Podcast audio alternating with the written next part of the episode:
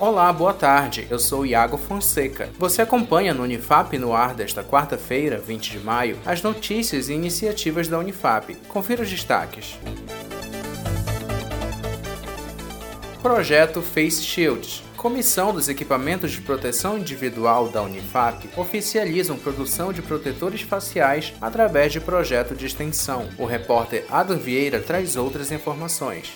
Olá, Iago. A comissão de EPI da Unifap desenvolveu o projeto Face Shield, de produção de protetores do tipo escudo facial para doação às instituições públicas. Agora, o objetivo é aumentar a produção e, para isso, conta com as doações de matérias-prima. A coordenadora do projeto, Cristina Badini, pede colaboração. Eu gostaria de solicitar a colaboração de todos para que nós pudéssemos ampliar a nossa impressão de máscaras Face shields para todos né, que estão necessitando. Nós temos mais de mil pedidos e gostaríamos da colaboração para filamentos e acetatos. Os alunos voluntários desde março no projeto receberão horas em atividades acadêmicas, ACC. Obrigado, Adam.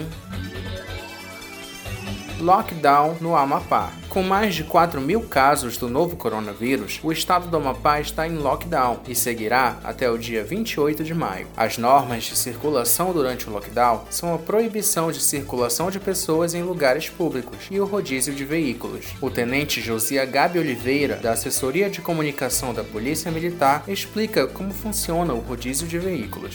Nos dias ímpares, só vai rodar os veículos com a placa final ímpar e nos dias pares, somente os veículos com a placa par. Então, as barreiras sanitárias são justamente para verificar essa questão da placa e a gente vai estar tá verificando a questão da necessidade da pessoa estar circulando, porque nesse momento só está autorizado as pessoas que prestam aquele serviço essencial ou aquela pessoa que vai fazer uma compra no supermercado ou vai na farmácia ou está se deslocando para receber algum atendimento médico. O Amapá é o primeiro estado a adotar restrição de circulação de pessoas em todos os municípios. Esta é uma medida de segurança para evitar o aumento dos casos da Covid-19.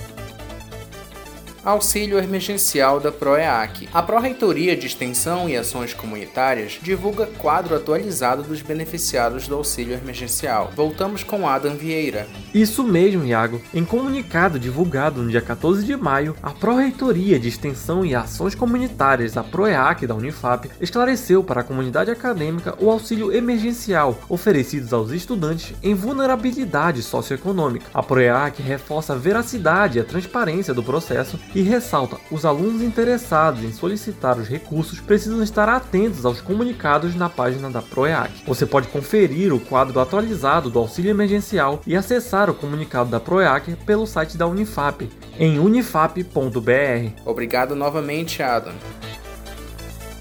Heróis da Covid-19. A Assessoria Especial da Reitoria e o escritório modelo Unifap Notícias lançam a campanha Heróis da Covid-19. O objetivo é homenagear os diversos profissionais atuantes em atividades essenciais durante a pandemia do novo coronavírus. Você pode participar da ação. Envie uma foto do profissional que deseja homenagear para o e-mail assessoria@unifap.br ou marque a Unifap no Instagram em @unifapoficial. Você sabia? Hoje, 20 de maio, é comemorado o Dia Nacional do Pedagogo, profissional atuante no desenvolvimento de projetos e planejamentos educacionais. O Dia do Pedagogo foi instituído pela Lei nº 13.083 de 2015 e tem como finalidade discutir o papel da família e da escola no desenvolvimento das crianças, além de delimitar papéis de responsabilidade social. O Unifap no ar fica por aqui. Acompanhe outras notícias no site unifap.br e nossas redes sociais em @unifapoficial, uma produção da Assessoria Especial da Reitoria, a CESP, e Escritório Modelo Unifap Notícias. Um ótimo dia para você e até mais.